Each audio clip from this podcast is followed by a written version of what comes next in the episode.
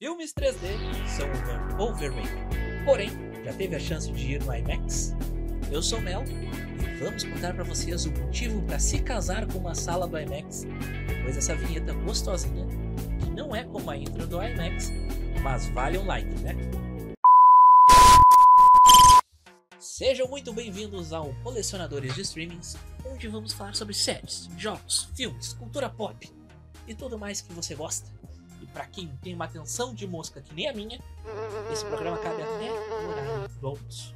Então, falando nisso, bem que o Severo Garage podia nos fazer aquela aquela presa, né, de mandar um, um burgão para nós. Facilitaria a nossa vida. Isso aí. Meu estômago agra- agradeceria. Pois bem, me acompanham nessa maratona pelos streamings o Cacique Navi, arroba Doug, Estou em Full HD. Há controvérsias. e também o saudosista, arroba Bruno. Tamo junto, bora lá. Pois bem, a bancada tá formada e eu queria saber dos amigos. Filme 3D, filme normal ou IMAX? O que vocês preferem? Direto e reto. IMAX. Não precisa 3D. O IMAX é uma gostosura, né? Já conseguiu ver um filme no IMAX, Bruno? Cara, eu vi um no IMAX, foi o primeiro Guardiões da Galáxia. Só. E foi uma experiência tremenda, assim, foi muito, muito bom mesmo. É, me encantou, assim, a, experiência. Mas gosto de um filmezinho em 3D também, né? É, dependendo do, do 3D, se não for aquela coisa muito exagerada, porque tem uns que tu sai com dor de cabeça né, no cinema.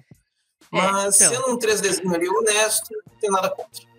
Eu tenho um preconceito contra filme 3D, porque tem muito É, filme. a- às, ve- pera, às vezes o 3D do filme é só a legenda, né? Era isso que eu ia falar. Era exatamente isso que eu ia falar. Que tem uns filmes que eles colocam assim: Ah, filme 3D. Aí tu pega, tu compra o teu, o, o teu ingresso lá pro filme 3D, tu paga um pouquinho mais caro, tu entra na sala e não tem absolutamente nada em 3D na porra do filme. Isso aconteceu comigo no- quando eu fui ver o Deadpool 1 no cinema. Porque dizia lá, porra, IMAX 3D.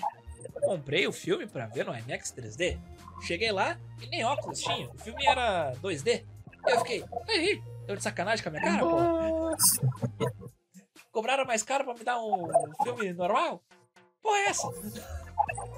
Então, tem, tem uns filmes que são decepcionantes nesse sentido. Mas, Avatar foi um filme que ele revolucionou essa indústria do 3D, né? Porque eu lembro que eu fui ver esse filme e foi um- uma experiência extremamente impactante. Era um troço assim Impactante. inacreditável de bonito. Ali eu, eu levei fé no 3D. Eu também levei ele. Tanto que um ano depois teve a Copa do Mundo de 2010 e falaram que ia ter esse lance das TV 3D. Ah, eu lembro disso.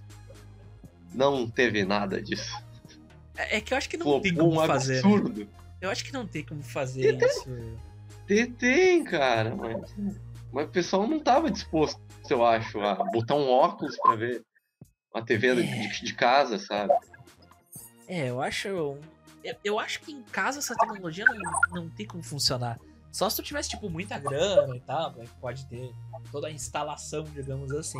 Porque, tipo, a diferença do, do 3D pro IMAX, né, no, no geral, assim, é mais a questão da, do tamanho da tela mesmo, né? A resolução de um filme normal, se não me engano, é 2,500 e pouco por 1.900 e pouco, uma coisa assim.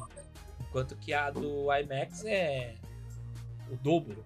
né? Não é nem- É, mai, é maior que 4K, né? É, se eu não tô enganado, é. Qual é a resolução do 4K só pra eu ver se eu não tô falando de asneira? Ah, é 4.000. 4.096 por não sei quanto. Tá, então deve ser algo arriscar aqui. próximo. Deve ser algo próximo. O que tem uma resolução muito maior que essa é o tal do cinema que eles chamam de ah, XE. Eu acho que se fala assim. Não sei qual é a pronúncia correta, mas ah, o filme é, é o cinema que tem só no. Só tem no Cinépolis, se eu não tô enganado. Não, mas É não tinha uma, uma época no Barra Shopping que era um cinema 6D, sei lá, se era assim que chamava. Não, tem o. Que as- o- Que as cadeiras bal- mexiam e tal. É, não. é- eu acho que o nome da tecnologia é XG, talvez. que é do Cinemark, e realmente ele, trans, ele além né, do, da visão em 3D ali, aquela coisa toda, ainda tem a questão da cadeira. Isso aí eu ainda não tive a, a oportunidade. E, tinha, e tinha também a questão dos jatos d'água. Ah, não, isso Quando aí é tinha naquele... cena com água. Não, isso é naqueles filmes tua cinema cara. que tem na, lá na, na praia, assim, que é uma salinha pra uma pessoa, fica cinco minutinhos ali e tal, que é aquele cinema 6D. Aí é outros 500. É outros 500. Mas esses filmes com essa. Esses cinemas com essa tecnologia 4D, digamos assim, eu tenho a curiosidade e até quero ver o, próximo filme aí no, nesse cinema do Barra. Ah, quero poder ver nessa, nessas poltronas aí, que eu tenho muita curiosidade de saber. Quanto ao 3D, eu só quero abrir um parêntese aqui de uma frustração de infância que eu vou aproveitar o espaço para manifestar. Faça Que eu não sei se vocês, se vocês pegaram a época de serem enganados, caírem no golpe da revistinha 3D. Porque eu caí, Ah, tinha uns claro. dos dinossauros, vinha aquele óculos com uma, uma lente de plástico azul e uma vermelha. Ah, E eu achei tinha uns, uns fascículos né, de dinossauros e tal. E tinha sempre uma imagem que era para tu ver em 3D com aquele óculos. E não Tinha- conseguia ver porcaria nenhuma com aquele óculos, nem como, nem sei. Enfim, não tinha jeito de, de, de ver, tu ficava vesgo com aquela. é, com aquele óculos na, na- tua cara e não conseguia visualizar aquele negócio. Então, esse foi um dos grandes golpes que eu sofri na minha vida, é, na minha infância, e que, enfim, eu queria só fazer esse desabafo aqui quanto ao 3D, que a minha primeira experiência, quando eu ouvi falar em 3D, foi essa coisa. Teve outro golpe também que caiu ainda em 2010, que foi a Playboy da Larissa Riquelme, falar que isso era agora. 3D. Ele Que gosta. academicamente a gente comprou essa Playboy em algum momento pra ver o- do que, que se tratava essa tecnologia nova, né? E era golpe, Claro. era golpe. Claro. Ah, cadê o Procon nessas horas? E mais Mas importante, é- por onde anda a Larissa Riquelme, né? Cara, foi Parecendo o quadro que fim levou lá do Milton Neves. Ah, tá, ela não é tipo a Marina Silva que aparece de 4 em 4 anos? Eu acho que sim. Eu acho que sim. Porque eu lembro de na Copa de 2018 terem feito uma ação com ela também aí, algum alguma operadora telefônica, alguma coisa assim. Ah, não lembro ao certo. Eu lembro que na época eu, eu escutei no Bola Atlântida algo sobre isso. E se eu não me engano, até entrevistaram ela, se bobear. Que ela veio fazer alguma Isso, ação. aqui, entrevistaram, tá? sim, sim. É, se eu não tô enganado. Isso, isso. Um, um forte abraço aí pra Larissa Riquelme. Mas. É, ah, me lembro que ela bombou muito numa espécie de dança dos famosos lá da Argentina, né? Bailando com as estrelas lá, uns. ah, acho que um ano depois, dois anos depois daquela Copa de 2010 e tal. Que é uma dança dos famosos, só que um pouco mais é, caliente, digamos assim, né? Tinha uns, uns movimentos assim muito. é, muito chamativos, assim. Ah, mas voltando ao, à origem do, do 3D aqui que a gente falava do, do Avatar. Eu confesso que eu vi o Avatar lá no seu lançamento, que foi, sei lá, 2009 aquilo? 2010? 2009? 2009. E eu fiquei muito impactado e tudo. Quando saiu o DVD, eu fui lá e comprei o DVD, junto com outros seis DVDs que saíram por 10 reais. Ah, e assisti em casa também. E lembro de ter sido um filme bom, gostei também de ver. E depois eu nunca mais vi. E recentemente eu pensei, vou ver o filme. Só que daí tiraram do streaming pra promover novamente no cinema e tentar bater o ultimato lá na, na bilheteria. Fiquei chateado e não vi o filme. E se eu for ver agora, eu vou baixar ele, pirata, porque eu achei um absurdo isso. Relançar o filme depois de 10 anos só pra, pra aumentar a bilheteria. Uma sacanagem sem fim. Uma puta falta de sacanagem. Entendeu? Aquela menina lá no show, na fila do show do Restart. Referências antigas. Ah. Procure. Busque conhecimento no YouTube. Ah, e eu não, lembro, não lembrava muito bem assim da história. Mas pelo que eu me lembro, e pelo que eu dei uma lida para o episódio, ah, é aquela coisa. Tem um planeta lá que tem alguma coisa que a raça humana quer. Se instala, se, se instala lá com uma tecnologia avançadíssima, aquela coisa toda, e vai ah, roubar a riqueza lá dos, dos nativos, né?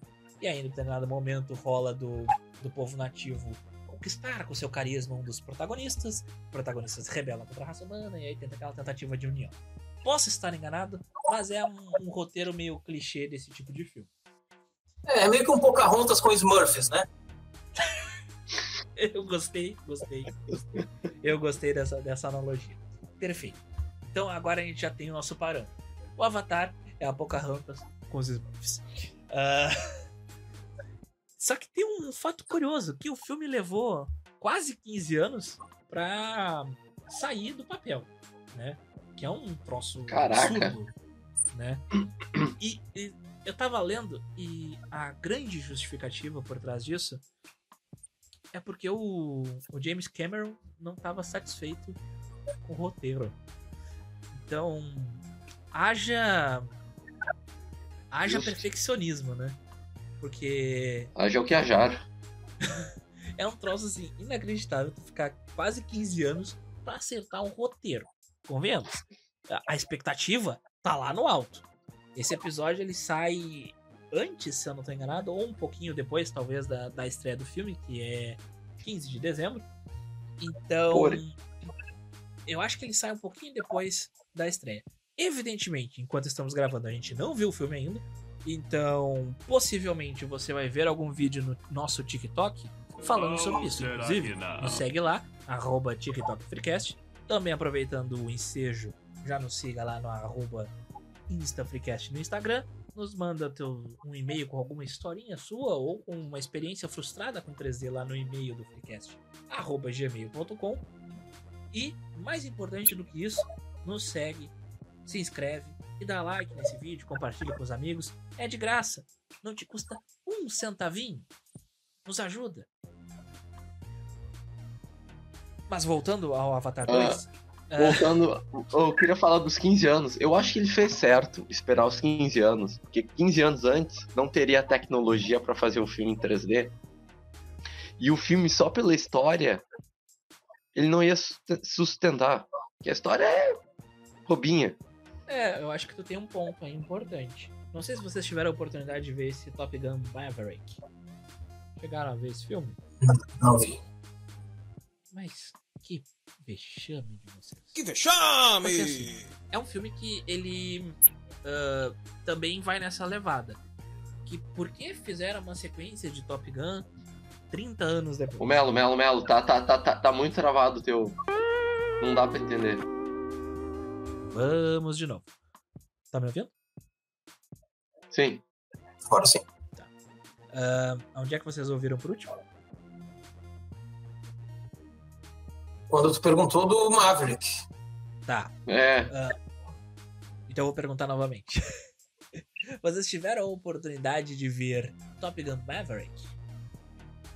não. Mas que vexame. Porque assim, esse filme ele cai na, na mesma, no mesmo argumento do, do Doug aí do, pro Avatar, de que por que fazer um filme 30 anos depois, uma sequência dele? Não, não fazia muito sentido, né? Mas quando tu vai analisar a maneira como foi feito o filme, porra, o filme ele tem as cenas que são dentro do- dos jatos são reais, tipo, são os atores pilotando de dentro dos jatos e se filmando ali com as câmeras pequenininhas e tudo mais, que é uma tecnologia que temos hoje em dia apenas, né? Então, todo o treinamento que, os, que o, o elenco acabou participando e tudo mais, passaram meses treinando com a aeronáutica e tudo, ah, transforma o filme de uma maneira muito mais interessante, porque realmente, quando tu vê aqueles takes de dentro do, do- do jato, aquilo realmente estava acontecendo. Não tem um CGIzinho ali. E nessa hora o fã da Marvel chega a chorar porque ele vê, né? Mas isso é um papo para outro episódio. Ah, a gente pode só descer a lenha no CGI. Ah, então, é, por causa da tecnologia que temos hoje e do perfeccionismo do, do Tom Cruise, acabou ficando um filme fenomenal. Eu assisti esse filme no cinema e eu já, eu já falei em episódios anteriores que eu nunca assisti o Top Gun 1 nem o Top Gun 2. Errou! Eu consegui entender direitinho o que se passava na história, não sofri com isso em nenhum ponto. E o filme me deixou ansioso por mais. Então eu vou ver o Top Gun 1 e o Top Gun 2 por causa do Top Gun 3, porque é Errou! muito bom e impactante. Então eu achei um troço fora da curva. Então eu acredito que realmente essa questão do, da tecnologia ela faz diferença e talvez seja o, o diferencial nesse filme. Mas é aquela coisa, joga a expectativa lá em cima. E aí, pra te se decepcionar com a expectativa lá em cima, é um pulinho. É que nem quando tu tá em cima da ponte pensando nos teus boletos. É um pulinho e já, já, dá, já dá problema. Vocês estão com É, qual é a expectativa de vocês? é. A expectativa é sempre muito malvada, né? É uma boa expectativa, mas é aquilo, né? É sempre com o pé atrás. Sempre com o pé atrás. Eu acho o primeiro Avatar maravilhoso, espetacular. Inclusive, demorei muito tempo da minha vida para assistir pela primeira vez. É, fui assistir, eu acho que ano passado, ano retrasado, né? É, aqueles filmes que, sabe aqueles filmes que já tá no catálogo, você diz, ah, eu ainda vou assistir, ainda vou assistir, mas tu nunca assiste, acaba indo para outros. Era isso que sei eu tinha é, com. eu. Era essa relação que eu tinha com o Avatar. Mas chegou um dia que eu disse, não, hoje eu vou assistir, beleza. E realmente espetacular, maravilhoso, é uma experiência é, extraordinária. Mas é isso, de nutrir a expectativa e daqui a pouco o negócio daquela flopada, né? Então, eu, eu tô com o pezinho atrás, tentando manter a calma, né? Pra ver o que que vem. É, assim, eu, eu tô com a expectativa moderada. Porque eu, apesar, como eu disse, faz muito tempo que eu vi o, o Avatar. Então eu realmente não lembro de muitos detalhes. Então, se eu for, fosse ver o filme hoje, eu com toda certeza provavelmente gostaria. E daí eu ia rever o outro, talvez eu mudasse a minha opinião. Porque eu tenho, eu tenho muito disso. Muitos filmes eu vejo, aí eu fico com um sentimento dúbio no final. E aí, quando eu chego em casa, eu vou dar uma lida na crítica, vou ver alguns vídeos sobre, e eu começo a ver o que as pessoas estão falando de detalhes que eu não prestei atenção, por causa da minha atenção de mosca, ou porque ah, em algum ponto ah, eu não prestei atenção suficiente, ou eu não tinha entendido daquela forma. Tu vai vendo o debate ali, né, os outros pontos de vista, e tu começa a gostar mais do filme ou detestar ele, dependendo do, do caso, né? Então, eu acredito que no caso de Avatar, se eu fosse ver hoje ele cru, eu ia ficar com um sentimento dúbio e possivelmente depois eu me decepcionaria. Então eu vou ir com uma expectativa moderada e eu vou rever o Avatar antes de ver o, o outro. Que é um negócio gostoso quando tu pega um filme, tipo, tu vai ver um filme número 3 e tu vê os filmes anteriores antes pra entrar no, na vibe do negócio. Eu, eu gosto disso. Eu fiz pela primeira vez com o Homem-Aranha Longe de Casa, esse último aí. Teve os três Miranhas. Eu assisti tudo que existia do, do Homem-Aranha até então na minha, na minha cabeça, de, na minha infância. Eu vi toda a animação dos anos 90, em ordem cronológica bonitinha lá no Disney Plus. Depois eu assisti todos os filmes do Tobey Maguire. Depois os filmes do, do, do Andrew Garfield. Depois a animação lá do, do Miles Morales. E aí sim os filmes do, do Tom Holland. E foi maravilhosa experiência. Inclusive, recomendo, se você puder, assista os filmes anteriores sempre para fazer essa maratoninha. É divertido quando tu chega com tudo fresquinho assim na cabeça. Parece. É, é uma experiência diferente, diferenciada. Só quero ver tu fazer isso com os filmes do Batman, lá, ver aquele do George Clooney com o Robin.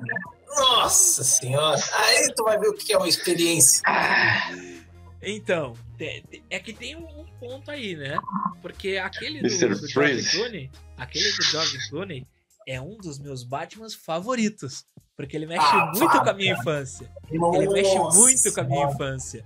Porque eu Ah, gostava muito Não, eu- daquele foi um dos filme. primeiros que eu vi no cinema. Um dos primeiros filmes que eu vi no cinema, acho que foi aquele. Pois é. O Schwarzenegger com aquela obsessão por fazer piada com gelo e vai esfriar e vai congelar e não sei o que. É, é- Nossa senhora. É brega, Nossa, mas eu me dá gostava. calafrio só de lembrar. É, é, Pra mim, ele entra naqueles filmes que são ruins, mas que eu gosto, sabe?